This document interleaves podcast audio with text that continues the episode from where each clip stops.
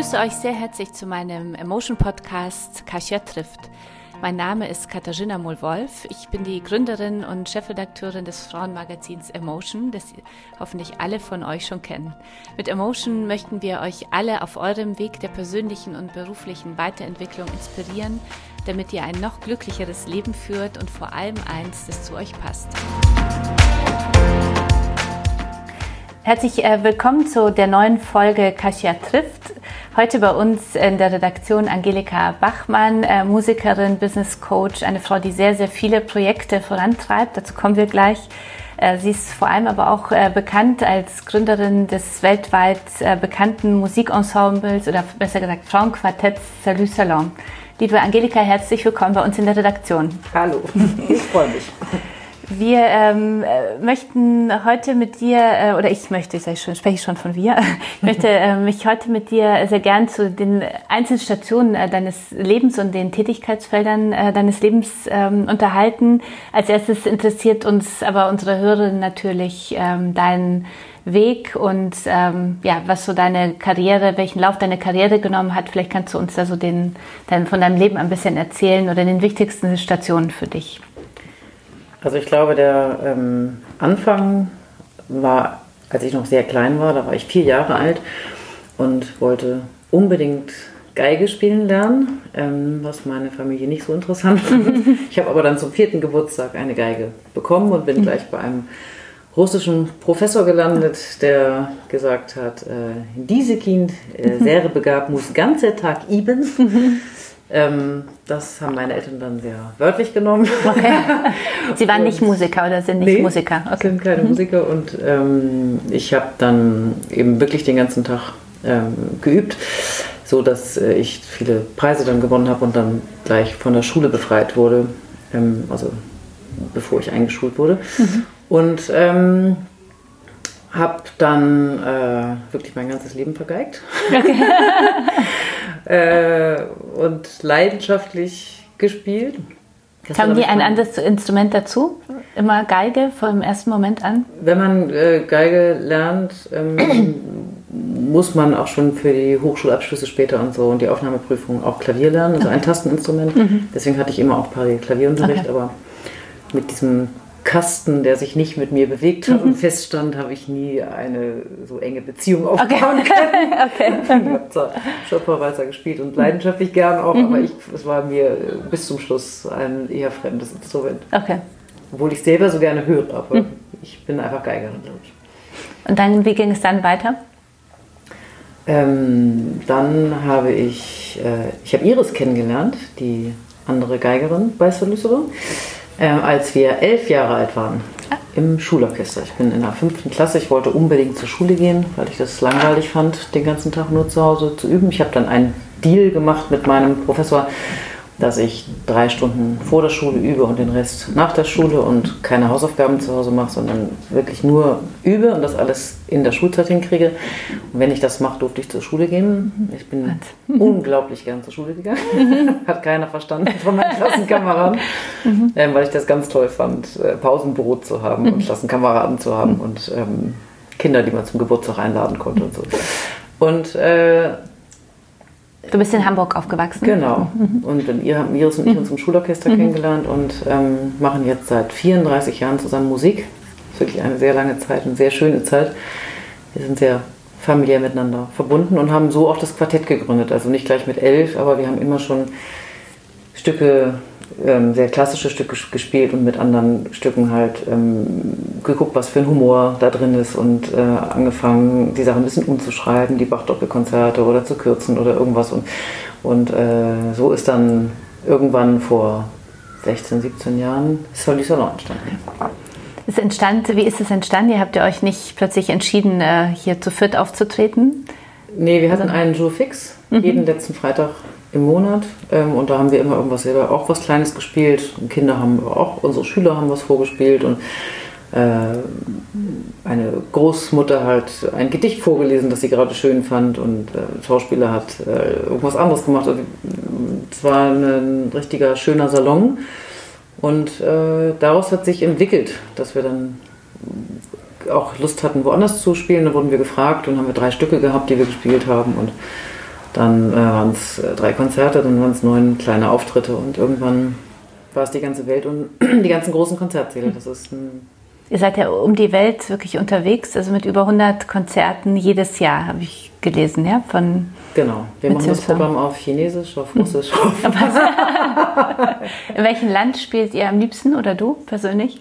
Ich glaube, ich spiele immer da am liebsten, wo ich gerade bin. das ist, glaube ich, mein Lebensmotto. Okay. Ähm, weil es so anders ist. Also in, wenn wir in China spielen, haben wir eine Handpuppe, wir machen ja sehr ähm, artistische Sachen auch mhm. und äh, poetische äh, Momente und singen eigene Songs, die wir selber geschrieben haben. Und, und das ist schon witzig, wie in China die Menschen ganz anders reagieren. Dass, äh, wenn wir mit der Handpuppe ähm, äh, etwas machen wollen, dann kriegt der Oscar, heißt die, unser Quotenmann im Quartett, kriegt Oscar schon Applaus bevor ähm, er einen einzigen Ton gespielt hat. Okay. Und in Russland bekommt man von Menschen, die man noch nie gesehen hat, Blumensträuße nach dem Konzert und in Chile küssen einen die Kinder auf den Mund nach dem Konzert. Das ist egal, wo man ist, es ist einfach sehr anders und sehr aufregend. In Brasilien ist es ein einziges Zugabenkonzert, also da wird Bravo geschrien und Blumen geworfen nach jedem Stück.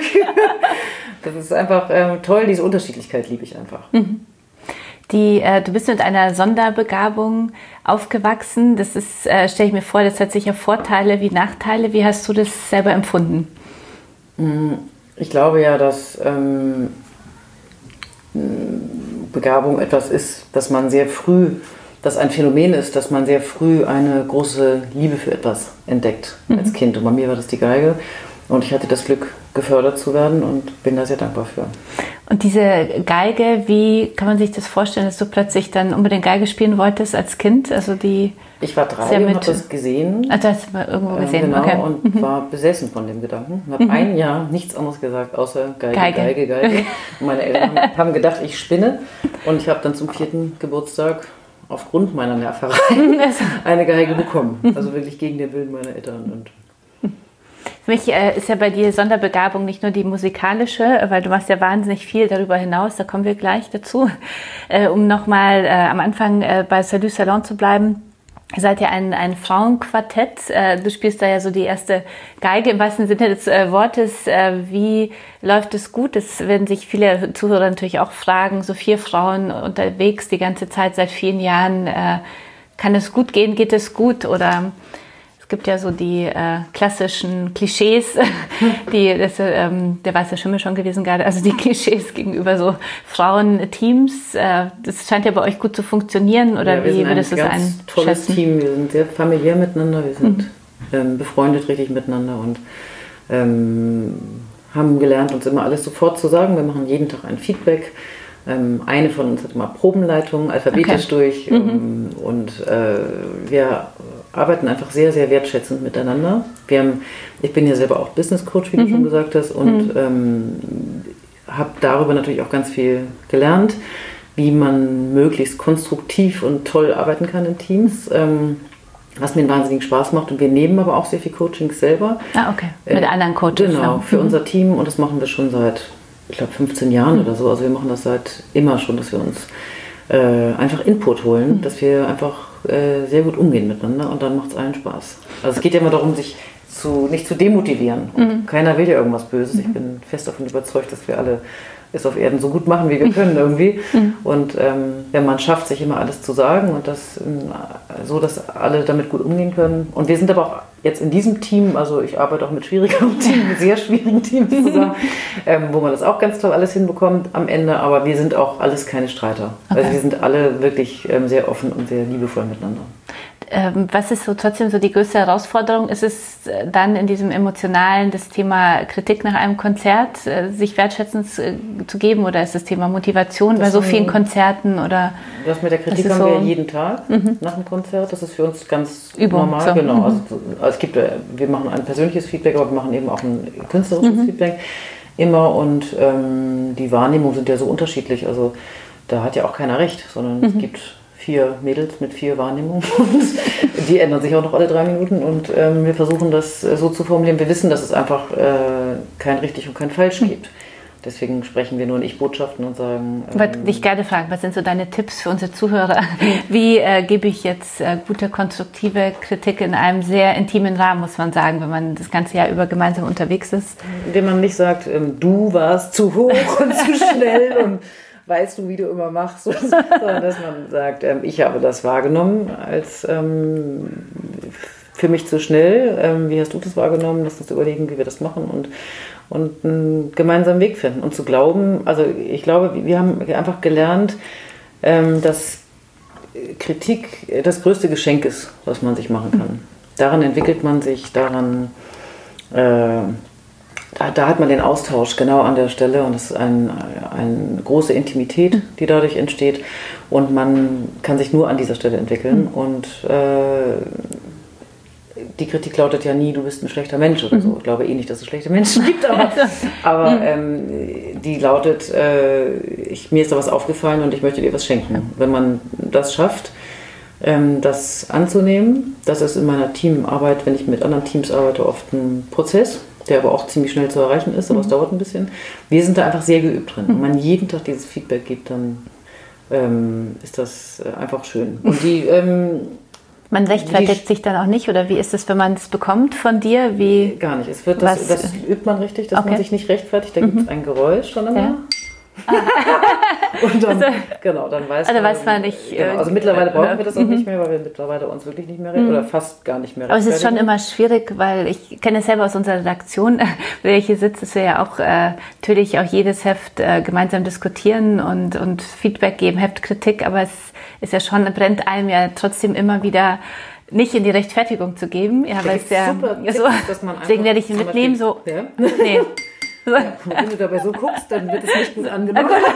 Du musst es ja freundlich machen. Freundlich, okay. Genau. Und ähm, wenn, wenn man dann sagt, ähm, ich werde darüber nachdenken, mhm. dann hat man nicht gesagt, das ist so ein Schlüsselsatz, den ah, okay. wir gelernt haben. Dann mhm. hat man nicht gesagt, finde ich auch, weil man ja noch im Brass ist und so, mhm. sondern ähm, man sagt, danke, dass du mir das äh, gesagt hast und ich denke drüber nach. Mhm. Und dann nach 24 Stunden merkt man, dass da immer ein ganz großes Geschenk drin ist. Mhm. Ne, man kann es okay. auch nicht gleich mhm. annehmen, aber wenn man gleich gegen anredet und es gleich wieder mhm. zerlegt und zerteilt und zerredet, mhm. dann ähm, bleibt von dem Geschenk nichts übrig. dann ist es wieder eine einzige Rechthaberei. In asiatischen Ländern ist das viel üblicher, sich erstmal etwas anzuhören und damit umzugehen. Mhm. Bei uns wird ja alles äh, kaputt, wenn es mhm. keine Disziplin da gibt, mhm. kaputt geredet. Mhm. Wir sind so erzogen worden. Oder man nimmt es sofort als persönliche Kritik genau. an, ja, was ich auch schade finde, weil ich ja. habe für mich, finde auch Kritik wahnsinnig äh, wertvoll und habe für mich so eine, also ich nehme es auch immer auf und dann denke ich mir, ja, bei mir liegt es ja selber in der Hand, was, also ich filter das dann für mich äh, und sage, das eine geht sofort wieder raus und dann bleibt schon das eine oder andere stehen, worüber man, wie du sagst, immer drüber schläft und sich Gedanken macht und ist ja sehr wertvoll. Ich habe immer so, nur das Gefühl, dass es etwas ist, was wir einfach nochmal besser lernen können. Das, das ist ein Prozess, äh, genau. Und ein wir, Prozess wir haben zum Beispiel, bei uns auch. ist die Übung, dass wir sagen, nach 24 Stunden mhm, kann man das, das kommentieren. Mhm. Und dann denkt man immer, man wird das alles noch sagen morgen. Ja, okay. Und am nächsten Tag weiß Bleibt noch ein oder zwei Dinge, gar nichts. also gar nicht. Also ein mhm. bis zweimal im mhm. Jahr, dass überhaupt eine von uns noch was sagt. Okay.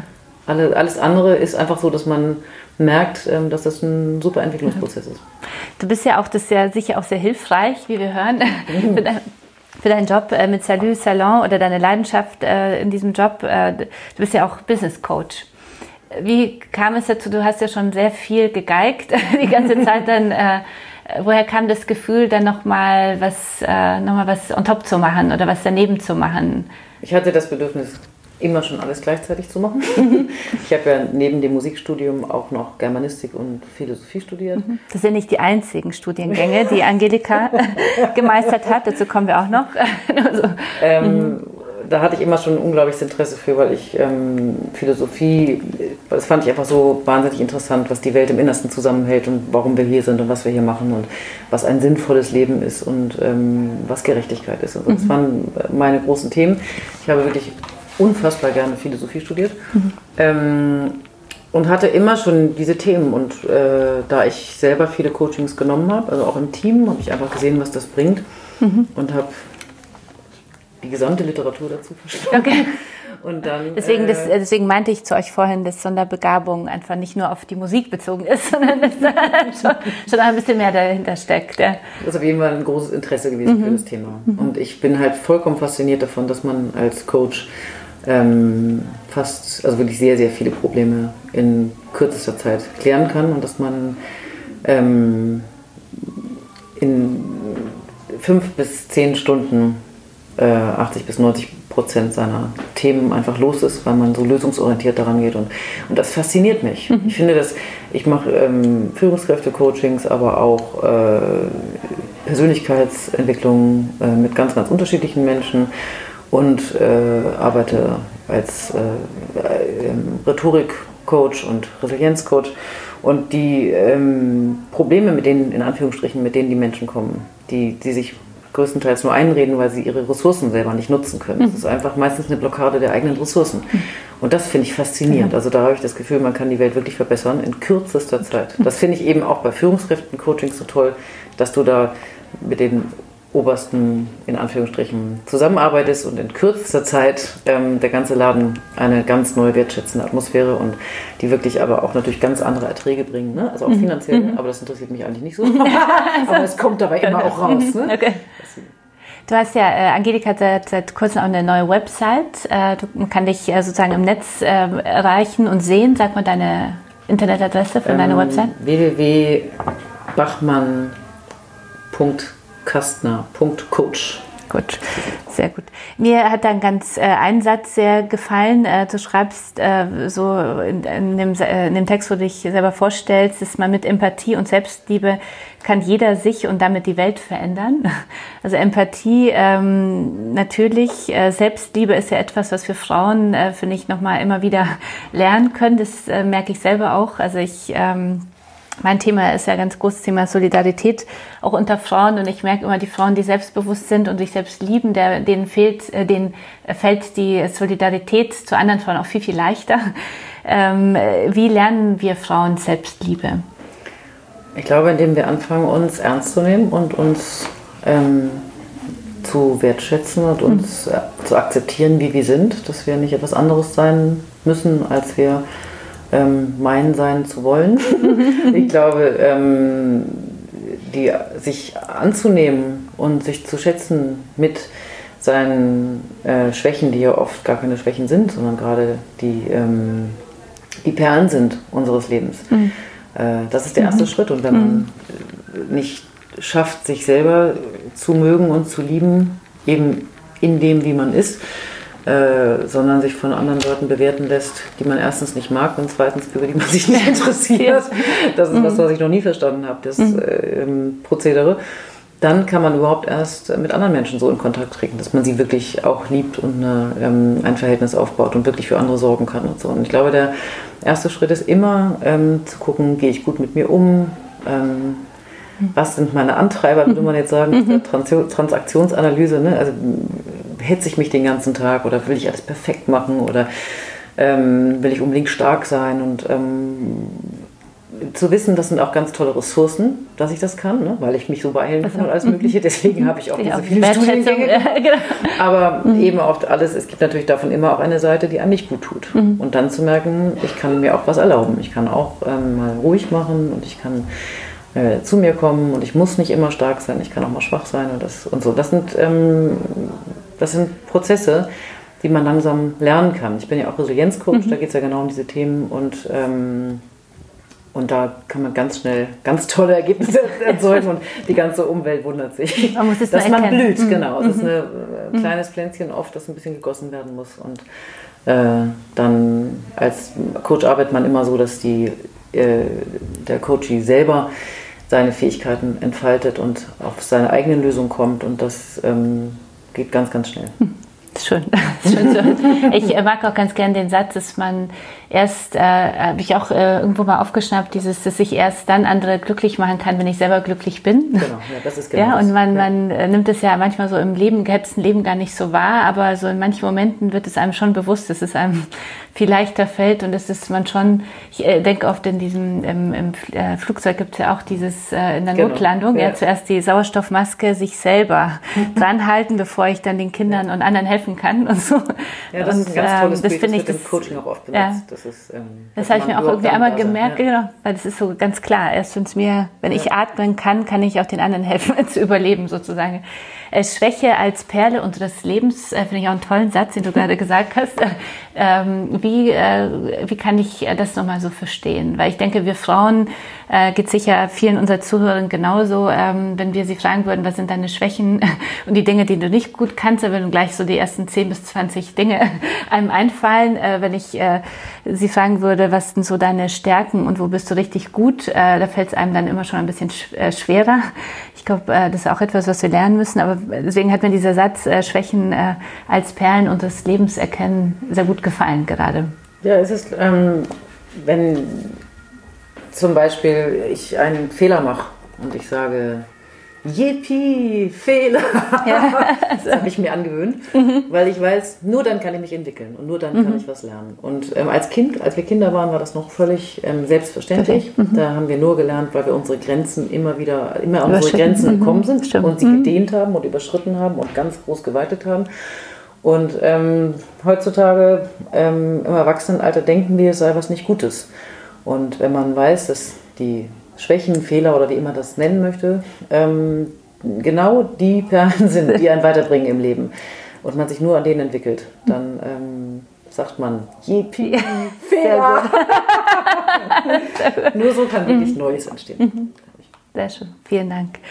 Äh, Eine ganz pragmatische Frage, die mich interessiert, Thema Lampenfieber. Ja, Äh, jede von uns äh, hat mal mehr, mal weniger diese, diese Momente, dass die große Bühne da wartet und dann äh, denkt man, jetzt muss ich dahin und wirklich so alles leisten, was ich habe, also die 150 Prozent geben. Äh, du hast das ja natürlich, das ist eine ganz andere Übung darin äh, mit so vielen Konzerten, aber gibt es Tipps, die du unseren Zuhörerinnen äh, und Zuhörern geben kannst, äh, wie bekämpfst du Lampenfieber? Ich hoffe, du hast ein bisschen Lampenfieber. Oder geht es irgendwann mal vorbei? Also es geht darum, dass man aus Lampen Lust macht. Ah, okay. Das wird immer alles Ja. positiv aufgeladen. Sehr gut. Ja, nee, Ja. Mhm. Ich habe kein, kein negatives Gefühl. Ja. Mhm. Ähm, ich habe natürlich mit vier zum ersten Mal auf der Bühne ges- äh, stand Klar. ich da und da- das ist natürlich eine andere, Andere Voraussetzung. Voraussetzung als Menschen, die irgendwie den ersten Vortrag halten müssen, wenn sie 33 sind. Äh, und deswegen habe ich überhaupt kein Thema mit Lampenfieber. Aber da ich als Lampenfieber-Coach arbeite, weil das eine so schwierige, äh, ein so schwieriges Thema für sehr viele Menschen ist, ähm, weiß ich, wie man das verändern kann. Und es geht immer um den inneren Kritiker da. Wenn ich, und das kann man jetzt nicht so kurz zusammenfassen, aber ich versuche es, äh, dass wenn ich mich angucke von außen, während ich etwas mache, dann bin ich nicht im Flow und bin ich nicht bei der Sache. Wenn ich jetzt eine Rede halte und ich bin dabei und gucke, äh, denk, was denken die, oh Gott, die schreiben mit oder wie die gucken, oder wenn ich irgendwas oder mich selber nur angucke, ähm, ob ich stehe und ob das Kleid sitzt oder irgendwas, dann bin ich nicht bei der Sache und bin nicht in der Sache. Und es geht, das nennt sich ähm, Reliving Room, dass man also in dieses Gefühl reinkommt, also dass man die Rede nicht einfach nur wiedergibt, sondern ähm, das fühlt, was man geschrieben hat, als man das geschrieben hat. Ah, okay. Also dass man in diesen Moment reingeht. Und wenn man damit beschäftigt ist und das erzählt, das ist eine von vielen Methoden, aber eine ganz, ganz wirksame, also diesen inneren Kritiker einfach ausgeschaltet bekommt. Reliving Room. Genau, wie Living Room. Und äh, einfach bei sich ist, ähm, dann hält man seine Rede so gut man sie hält und freut sich darüber. und das lernt man ähm, Step by Step, also würde sagen, in fünf Stunden hat das eigentlich jeder äh, hinbekommen. Ja. Das ist, ich habe noch nie länger als mit äh, drei bis fünf Stunden gebraucht, um diese äh, selbstzerstörerischen Kräfte, die man da leider hat, äh, auszuschalten. Ich finde, ich bin stärker. Sehr gut. Sehr gut. Du hast ja viele Herzensthemen, so haben wir uns ja so kennengelernt. Ähm, äh, fand ich einen schönen Moment, als ich auf die Party kam, wo ich keinen Menschen kannte, aber ich habe dich gesehen und dann kamen wir gleich ins äh, Gespräch, was dann äh, kaum äh, geendet äh, ist. Ähm, ein Thema, drei Stunden schon durch- durchgequatscht, genau. So. Und äh, ein Thema, was, mich, was ich mitgenommen habe, war diese Promotion. Also deswegen nochmal Sonderbegabung. Neben den vielen Studiengängen hast du ja auch noch Soziologie äh, studiert und, und promovierst ja jetzt gerade, bist mittendrin ähm, über das Thema Intervention im Jugendstrafvollzug. Ähm, Wie kam es zu diesem Thema? Das hat jetzt nicht sehr viel mit Musik zu tun. Deswegen. Also es hat insofern was mit Musik zu tun, als ich Konzerte gegeben mhm. habe. Wir machen ja ganz viele soziale Projekte mhm. und wir haben für Kultur im Knast, KIK, ähm, Kick. Ja, Kick, Kultur im die Abkürzung okay. in Hamburg mhm. für den Verein, mhm. haben wir ähm, Konzerte gegeben in Santa Fu, in einem ziemlich schwierigen Gefängnis. Mit, ähm, Wo liegt Santa Fu? Oder? In Fuhlsbüttel. Fuhlsbüttel. Mhm. Und äh, da hatte ich das Gefühl, dass die ähm, Atmosphäre so bedrückend war und beklemmend für mich, dass ich irgendwie mehr über den Strafvollzug wissen wollte und fing an, äh, zu den Sonntagsbesuchen der Ehefrauen dazu zu kommen und hat eben ganz, ganz viele Fragen gestellt und ähm, habe dann so viel über den Strafvollzug gelesen, dass ich mir gewünscht habe, ähm, da einen Austausch zu haben. Ähm, ich promoviere zusammen mit Stefanie Schiller und ähm, habe eine ganz tolle Doktormutter. Wir haben jetzt 21 Stunden die ähm, Jugendlichen im Jugendstrafvollzug Hannover-Sand, äh, die jetzt gerade noch Bewerter gezwungen sind, ähm, interviewt, 21 Stunden und haben dabei halt, ähm, dabei kam heraus, dass die Gewalt unter den Jugendlichen so schwierig ist und so ähm, unermesslich groß ist ähm, und die Beamten im Vollzug die Jugendlichen auch nicht schützen können, weil ähm, die Anstalten zu wenig Geld dafür haben, es gibt zu wenig Beamte und, ähm, und wir einfach den Wunsch haben, herauszubekommen, welche Interventionen im Jugendstrafvollzug, ähm, der ja vor allem resozialisieren soll, sinnvoll sind, dass die Jungs, wenn sie rauskommen, ähm, nicht wieder reinkommen. Okay äh, tolles Projekt. Du machst ja sehr viel äh, neben also Salut Salon, dein Business Coach, äh, noch viele soziale Projekte plus die Promotion. Wie schafft man das in einem Tag, der trotzdem nur 24 Stunden auch bei dir hat? Wie schafft man es, so viele Bälle gleichzeitig in der Luft zu haben? Ich glaube, man hat für alles Zeit, wozu man Lust hat. Okay. Und da ich das mit so viel ähm, Inbrunst. Also, ihr könnt es ja leider nicht sehen, weil Angelika strahlt wirklich auch, so sie es erzählt. Wenn ich es mhm. als ein solches Geschenk empfinde, diese mhm. ganzen Dinge tun zu dürfen. Ähm, ich dadurch aber auch nicht das Gefühl habe, ich müsste um 17 Uhr aufhören oder am Wochenende aufhören oder so. Ich eigentlich durchgehend diese Dinge mache. Ähm, mit einem Partner, der dir da auch. Äh auch die Freiheiten lässt. Genau, und der auch diese Themen hat, mit dem mhm. ich bis nachts über genau diese Themen auch spreche. Okay. Und, äh, wir ja. uns ja zusammen weiterentwickeln und, äh, und äh, ich, dann hat der Tag halt einfach mehr Stunden, wenn man nicht eingrenzt, dass man, weil man, wenn ich einen Job hätte, zu dem ich morgens gehen würde und dann wiederkommen würde und dann hatte ich eigentlich keine Lust dazu und dann habe ich endlich Freizeit, mhm. dann habe ich ja Freizeit. Aber da ich nur Dinge mache, ähm, für die ich brenne. Dafür bin ich total dankbar, dass ich so arbeiten darf, dass ich nicht in einem anderen Land lebe oder ähm, andere ähm, die Möglichkeit nicht bekommen hätte von meinen Eltern und von dem Staat, ähm, diese Ausbildung zu machen und so, dann ähm, wäre das sicher anders. Mhm. Dafür bin ich sehr dankbar, dass ich nur die Dinge machen kann, die mir Spaß machen. Kommst du trotzdem in Stress? Was ist für dich jetzt eine klassische Stresssituation, die jeder von uns so kennt? Die musst du ja auch irgendwie haben. Stress ist, wenn wir zu viert auf Tour sind und alle krank sind. Ah, okay. Also und wenn da trotzdem das Fieber haben mhm. und wir, der bei uns heißt das, der Lappen muss hoch. Mhm. Ähm, also wir, das, das Vorhang, also das ist eine alte Theaterkultur. Man spielt eben auch krank. Bei uns gibt es keine Krankmeldung. Also wirklich, da muss wirklich mhm. was Damit so man nicht die ganzen sein, Fans dann enttäuscht ja, mit den Tickets. Genau, und das kann, dann mhm. müssten wir ständig absagen. Weil ja einer immer krank ist. Irgendwas mhm. passiert immer. Und äh, wenn es aber sehr schwierig ist und wir eine Weihnachtstour haben und wirklich zwei mit 40 Fieber da liegen und der andere noch einen Hexenschuss hat und der andere keine Stimme mehr hat, dann wird es manchmal anstrengend und stressig und dann sind wir aber einfach sehr liebevoll miteinander und ähm, versuchen dann die zu stützen, das Beste, das so. Mhm. geht und genau. Sagt ihr sowas dann auch an vorher oder, das, oder ist es so, dass das Publikum nicht wissen sollte, ob es euch gut oder schlecht geht? Wenn man auf der Bühne ist, dann ist man ja 100% Profi. Okay. Wenn man sich entschieden hat, dass der Lappen hochgeht, dann mhm. möchte man ja nicht, dass die ähm, Mitleid mit einem haben. Oder so. Okay. Dann möchten, möchte das Publikum ja gerne äh, einen schönen Abend und von ihren, ihren Sorgen befreit mhm. werden. Ähm, und nicht, dass man einen Patientenstatus bekommt und die irgendwie sagen, ah, schaffen Sie es, oh Gott, noch drei Stücke. Ähm, dann, wenn ich das Gefühl hätte, man müsste das so ansagen, dann würde ich das Konzert absagen, weil ich denken würde, das Publikum hat da nicht den Spaß. Also wenn ich mir das mhm. nicht zutraue, die zwei Stunden, Adre Adrenalin ist ganz toll. Also da kann man hormonell wirklich viel klären für die zwei Stunden. Hinterher fällt man wirklich um, mhm. aber die zwei Stunden gehen meistens ähm, etwas, zumindest etwas besser als man Ähm, zum Schluss, leider, die Zeit verfliegt leider immer sehr. Ähm, die, dein zweites oder eins deiner Herzensthemen ist ja noch äh, das Thema Plastikvermeidung. Das war ja auch ein äh, Thema, über das wir sehr viel diskutiert haben an dem Abend, dass wir uns kennengelernt haben, was mich sehr fasziniert hat, weil du erzählt hast oder ihr beide, du und dein Partner erzählt hast, äh, habt, ähm, dass ihr unterwegs wart und irgendwann für euch so die Entscheidung getroffen hattet, äh, dass man einfach aufpassen muss, also wo, äh, wo kann ich wirklich selber Plastik vermeiden? Und dann habt ihr dieses so einen Selbstversuch gestartet, der mittlerweile ja ein Jahr fast ein Jahr, ein Jahr dieser Selbstversuch, läuft. Genau. Selbstversuch, erzähl uns doch mal was äh, davon. Einmal, wann äh, kam dieser Moment? Ja, wir haben uns einfach wahnsinnig erschreckt mhm. darüber, als wir in Ghana waren. Da haben wir in einem Projekt gearbeitet und äh, es wurde so viel Plastik angeschwemmt aus dem Meer. Das kennt man ja hier nicht so, weil das in Deutschland ja eher Mikroplastik ist. Das sieht man ja nicht so. Das ist genauso schlimm. Also ähm, in der Ost- und Nordsee sind, es, äh, sind 69 Prozent der Fische davon betroffen, dass sie Mikroplastik haben und so. Das ist, aber das sieht man eben nicht mhm. in dem Maße. Wenn ich aber in Ghana stehe und ich sehe ein Plastik großes Teil nach dem anderen ankommen, dann habe ich mir gefragt, wo kommt das? Ich wusste, dass es diese Plastikstrudel gibt und ich habe auch schon versucht, keine Plastiktüten ähm, mehr zu nehmen und so. Aber ähm, als wir uns dann weiter informiert haben, dass irgendwie sieben Kilogramm pro Sekunde ähm, in, den, in der Meeresumwelt landet und man zur Herstellung von Plastik fünf Sekunden braucht, das höchstens ja fünf Minuten benutzt und dann 500 Jahre nicht abgebaut werden kann.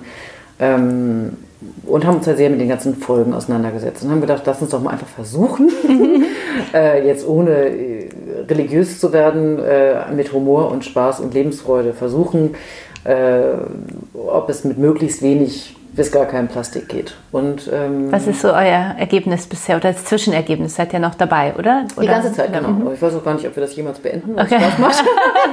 und ich auch gar nicht mehr in diesem Plastikleben leben möchte, mhm. aber weil ich es viel schöner so finde. Äh, aber ich, zum Beispiel ist ganz witzig, wenn ich in den Supermarkt gehe und dann gibt es nur Grapefruit und irgendwas anderes noch nicht in Plastik, dann esse ich halt nur das. So, das also ich muss mir auch nicht mehr so viel Gedanken machen. Ich finde, das Leben wird auch einfacher dann. Das wird seit unserem Gespräch, muss ich euch erzählen, das ist, äh, merke ich, denke ich, Angelika sehr oft, vor allem wenn ich jetzt Gemüse auch nicht beim Gemüsehändler kaufe, sondern einem größeren Supermarkt gehe, dass mir auffällt, wie schwer es ist, auch an der Gemüsetheke manchmal kein, wenn man Bio will, dann trotzdem ohne Plastik zu kaufen. Bio ja, weil Bio ist genau. immer in Plastik und das fand ich ja, also ist mir aufgefallen seitdem.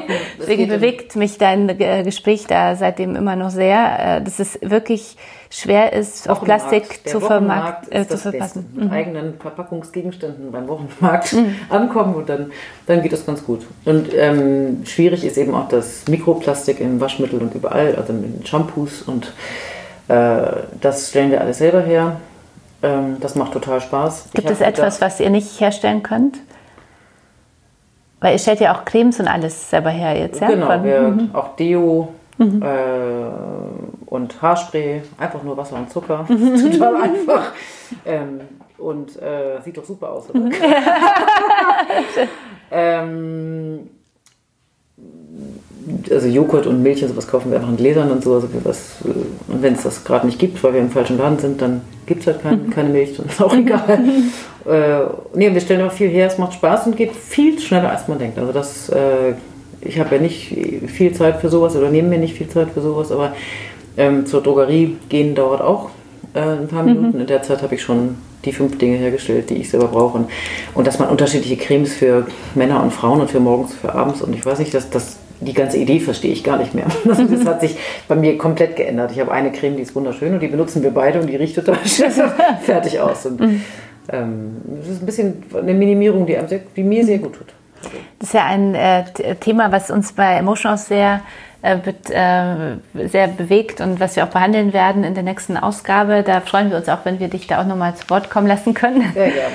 Ähm, ist es, was, welches Plastik können wir denn so, ähm, die Zuhörer, was können wir denn so umsetzen, was man gut im Leben umsetzen kann? Also du hast ja, du lässt es ja fast überall weg. Äh, von, ich nehme an, dass nicht aus jedem von uns gleich der absolute Plastik-Nichtnutzer äh, wird, ja, ähm, aber man kann sich dem ja ein bisschen annähern. Also neben dieser, natürlich der Papiertüte im Supermarkt, äh, was sind so die wichtigsten Themen, wo du sagst, da sollten wir mal drauf achten, auf Plastik zu verzichten? Also ich zum Beispiel trinke nur noch Leitungswasser, mhm. dass man einfach keine, ähm, das sind super Werte, die Leitungswasser hat und dass man keine Plastikflaschen kauft, um Wasser zu trinken. Da habe ich immer eine Metallflasche dabei, die ich auffülle auf mhm. Toilette irgendwo im Bahnhof und dann okay. habe ich immer mein Wasser dabei. Ähm, ist in China schwieriger, da kann man kein mhm. Leitungswasser trinken, dann mhm. kaufe ich natürlich auch, bin ja nicht äh, mhm. äh, Verrückt, Lebensmittel. Genau. so. Nee, genau. Ich will, will, auch nicht mir einen Terror damit machen. Ne? Dann mhm. kaufe ich auch eine Plastikflasche. Aber ähm, ich finde es sehr einfach, Deo herzustellen, einfach nur aus ähm, Natron und Kokosöl. Mhm. Das ist so ein tolles Deo, dass mein Vater jetzt sogar mit seinen Mitte 70 mhm. äh, nur noch dieses Deo verwendet mhm. und ich ihm immer dieses Deo machen muss. Und äh, Waschmittel ist sehr einfach ähm, herzustellen indem man einfach nur ein bisschen Natron nimmt. Äh, wenn man wer nicht gerade Fußball spielen war, hat man ja nicht so wahnsinnige Flecken. Mhm. Ähm, es gibt aber auch mit ähm, ein paar anderen Mitteln noch äh, stärkere. Genau, etwas stärkere, aber ich brauche das zum Beispiel nie. Also ich wüsste gar nicht, was ich tun sollte, damit ich ein stärkeres Waschmittel mhm. brauche. Mhm. Und äh, Cremes sind sehr schön aus äh, Kokosöl und äh, Kakaobutter und kann man ein bisschen zusammenmischen und äh, im Koch Topf äh, erhitzen im Wasserbad und äh, dann hat man die schönste Creme und mit irgendwelchen Duftstoffen, irgendwelchen mhm. ätherischen Ölen, drei Stück Tropfen da rein. Und, und das ist irgendwie, hat sehr viel mit so einer Selbstruhe auch zu tun. Also es ist mhm. schöner mhm. als äh, dieses Kaufen, Kaufen und dies noch und was ich früher alles da stehen hatte mhm. in meinem Badezimmer. Ich mhm. verstehe gar nicht mehr, was ich damit gemacht habe. Mhm. Und das ist ja auch nicht gesund. Das kommt noch dazu. Also ich bin jetzt kein Gesundheitsfanatiker, ich trinke leidenschaftlich gerne Weißwein und so, aber ich ähm, an, an, Stellen, an denen es nicht nötig ist, also warum ich mir Mikroplastik ins Gesicht schmieren soll, ähm, habe ich irgendwie keine Lust mehr zu. Vor allem, seitdem ich mich beschäftigt habe, finde ich es nicht mehr so schön. Früher habe ich es ja gar nicht gewusst. Wie ist, äh, letzte Frage, ähm, du machst ja sehr viele Sozialprojekte auch, also mit Salut Salon und alleine äh, mit deiner Mitgründerin äh, Iris, äh, was treibt dich da oder woher, wie entstand es? Es ist sehr, sehr, sehr viel, was du machst, äh, wo du vor allem auch Jugendlichen unterstützt. Ich glaube, ähm, Iris und ich sind so dankbar dafür, dass wir selber als Kinder diese Ausbildung bekommen haben und möchten das gern weitergeben. Und ähm, wir haben ja weltweit Projekte. Wir haben in Hamburg ja auch ganz große Projekte. 10.000 Kinder, die in Hamburg mhm. mit The Young Classics ähm, an Musik herangeführt werden. Über die Otto Group, ähm, mit der wir das zusammen machen. Ganz, ganz tolles Projekt. Aber auch in Kenia, wenn, da haben wir eine Konzertreise gemacht und dann sind wir zu den Ghetto Classics gefahren mit mhm. so ja, auch gelesen. Mhm und haben ähm, auf der Müllkippe in Nairobi halt äh, mit den Kindern gearbeitet und sind dann weggefahren. Dann habe ich gedacht, man kann die doch jetzt nicht ähm, ohne Unterricht, da gibt es gar keine Instrumentallehrer, ähm, da gibt es eigentlich nur Waffen. und ähm, haben gerade jetzt vor vier Wochen 52 Geigen erspielt für die und äh, geben Benefizkonzerte dafür. Und ähm, wir haben eine ganz tolle Projektleiterin, die Stefanie Schiller, mhm. die gerade da war und den Älteren beibringt, ähm, dass sie mit den Jüngeren arbeitet. Und wir haben eben, also Stefanie und ich, dieses Konzept entwickelt, ähm, dass die Kinder per Skype Unterricht haben können. Okay. Die haben jetzt seit wir haben einen Raum gefunden, einen Computer und eine Kamera und jetzt haben sie wirklich, ähm, wir haben Lehrer gefunden, äh, so dass sie seit drei Jahren jeden Samstag Unterricht haben und jetzt schon ganz toll spielen. Die Ghetto Classics nennen die sich. Ähm, und das ist einfach total schön zu sehen, dass es, ähm, dass es so eine Freude bringt den Kindern. Und dass man selber was bewegen kann. Auch. Total. Mhm. Die was sind jetzt, äh, kommen wir leider zum Schluss unseres äh, Gesprächs, was sind so die drei Dinge, ähm, die du aus deiner Erfahrung unseren Zuhörerinnen und Zuhörern und vor allem unseren Zuhörerinnen mit für ihr Leben mitgeben möchtest? Mm, ich glaube, das sind die Dinge, die ich auch schon gesagt habe. ja. Das ist immer das, was einem auf der Seele brennt, mhm. dass man davon auch spricht. Ähm, ich glaube, Yippie-Fehler, mhm. also diese Fehlerkultur, dass man sich nur daran entwickeln kann, ist sicher eines meiner Hauptthemen im Leben mhm. und dass nur dann Neues entstehen kann. Ähm, dann liebe ich die Idee, wenn ich morgens aufstehe, zu denken, hm, was würdest du jetzt machen, wenn du noch drei Tage hättest zu leben? Mhm. Ähm, weil ich äh, das sehr hilfreich finde, für mich Wesentliches von Unwesentlichen zu unterscheiden. Ich glaube, ich habe auch viel Zeit für Projekte, weil ich das einfach ähm, sehr viel übe, diese Unterscheidung. Und ähm, ich habe das Gefühl, dass wir manchmal so leben, als hätten wir noch 400 Jahre zu lesen und lesen Bücher, die uns nicht interessieren, treffen uns mit Menschen, ähm, die wir nicht wirklich ins Herz geschlossen haben und ähm, haben einen Beruf, ähm, für den wir nicht brennen. Und ich glaube, mit dieser Vorstellung zu, zu denken, die Leute werden ja gar nicht so alt, wie sie leben. Die werden ja keine 400 Jahre. Ähm, und viele leben ja so, dass sie sagen, wenn ich 60 bin und aufhöre zu arbeiten, genau. dann mache ich das und das. Ja, wo ich denke, so wenn ich so. Wenn ich erstmal, wenn ich erstmal ja. kind, wenn das Kind erstmal groß, wenn der Mann erstmal so. Und, ähm, also machen und nicht genau, ausprobieren. Genau. Und, äh, und Dinge, die, die, für die man wirklich brennt, wo man wirklich Lust zu hat. Mhm. Jeder brennt für was. und ähm, ich glaube, dieses, äh, dass man eine tiefe Empathie und für andere und auch eine Selbst, die man ja nur haben kann, wie ich vorhin ausgeführt habe, wenn man sich selber liebt, also eine Selbstliebe hat, ähm, daran zu arbeiten, sich selber immer mehr zu mögen und sich selber immer mehr ins Herz zu schließen und dann den Rest der Welt auch in ins Herz zu schließen, ist, glaube ich, was, was ähm, mir sehr wichtig ist. Und ich finde, wenn man erstmal akzeptiert hat, dass ähm, es so viele Wahrnehmungen gibt wie Menschen, dann fängt man auch nicht mehr an zu bewerten und zu urteilen und ähm, finde den Gedanken von Heinz von Förster, den ich sehr liebe, das ist ein Physiker und also ein Kybernetiker und ein Philosoph, so schön, der sagt, ähm, dass äh, die Bewertung eines anderen Menschen nur etwas über den aussagt, den der bewertet, mhm. aber nicht über den Bewerteten. Also schön die, auch schön. Die, die finde ich einfach total schön. Mhm. Daran mhm. denke ich ganz oft, dass ich denke, wenn ich bewertet werde, denke ich, ähm, das sagt was über ihn aus, aber nichts. Schön. Äh, gibt es ein Lebensmotto, was dich so durch dein Leben trägt? Oder was ist dein aktuelles? Manchmal ändern sich ja so die Motto auch. Ich habe ein Lebensmotto seit immer und ähm, bis heute. Das heißt, jeder rennt so schnell er kann. Ich glaube, jeder bemüht sich wirklich auf Erden, vom Schwerverbrecher bis äh, zum Papst. bemühen sich wirklich alle. Und ähm, je mehr Möglichkeiten die Menschen bekommen, desto schneller können sie rennen. Vielen Dank für das tolle Schlusswort. Äh, liebe Angelika, ich freue mich sehr, dass du da warst. Ähm, freue mich, wenn wir weiterhin in Kontakt bleiben. Ihr Unbedingt. Salut, Salon. Ähm, wo ist eigentlich der Wein? Wo ist der Wein, genau, beim nächsten Mal. Die gute gute äh, nochmal äh, Veränderung des Podcasts mit Getränk.